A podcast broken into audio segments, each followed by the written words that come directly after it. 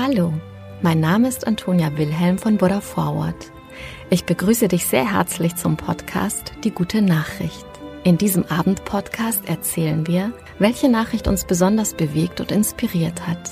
Die Geschichten sind für alle Menschen geeignet, die den Tag mit einer guten Nachricht ausklingen lassen wollen. Eine gute Nachtgeschichte also für Jung und Alt. Mit Die gute Nachricht setzen wir ein Gegengewicht. Mit großen und kleinen Geschichten über Glück, Gelingen und Entwicklungen, die Hoffnung machen und das Herz wärmen. Es war ein sehr heißer Tag im County of Perth in Schottland, der dem zwölfjährigen Caden Peterson fast zum Verhängnis wurde. Der Junge war zur Abkühlung im Fluss Tay beim Baden, als unter ihm plötzlich der Grund immer tiefer wurde und er den Halt verlor. Verzweifelt versuchte Caden sich an der Oberfläche zu halten, und er schrie aus Leibeskräften um Hilfe. Diese Hilfeschreie hörte Tierney, die sich ganz in der Nähe aufhielt. Obwohl sie selbst noch nicht schwimmen kann, zögerte die Achtjährige nicht und sprang ins Wasser. Es gelang ihr tatsächlich, Caden zu erreichen und den Kopf des in Not geratenen Jungen über Wasser zu halten. Beide Kinder konnten schließlich aus ihrer bedrohlichen Lage befreit und an Land gezogen werden. Für die Lebensretterin Tierney gab es jetzt natürlich überschwängliches Lob. Sie war unglaublich mutig, ruhig und einfach unglaublich, sagt Cadens Mama Carrie. Das Wasser sieht vielleicht ruhig aus und man denkt, dass es nicht allzu tief ist. Aber mein Sohn hatte seine Füße auf dem Grund des Flusses.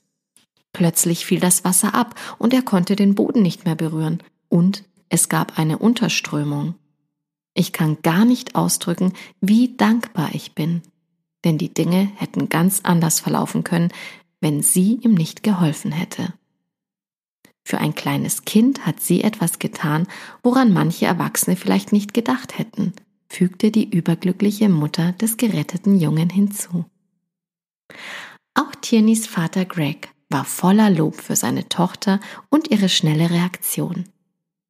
Doch in seine warmherzigen Worte mischt sich auch das Bewusstsein über die Gefahr, in die sich seine Tochter begeben hat.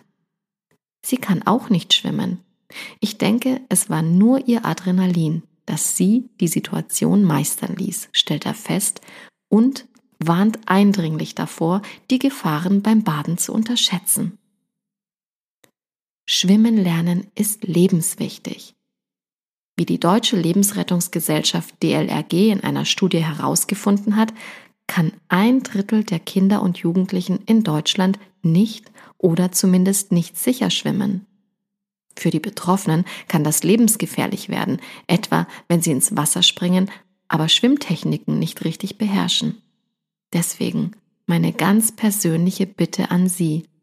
Unterstützen Sie Kinder und Erwachsene dabei, schwimmen zu lernen. Für Caden und Tierney ist diese Geschichte Gott sei Dank gut ausgegangen. Und mit dieser guten Nachricht gehen wir heute schlafen. Gute Nacht, schlaf gut und träum was Schönes.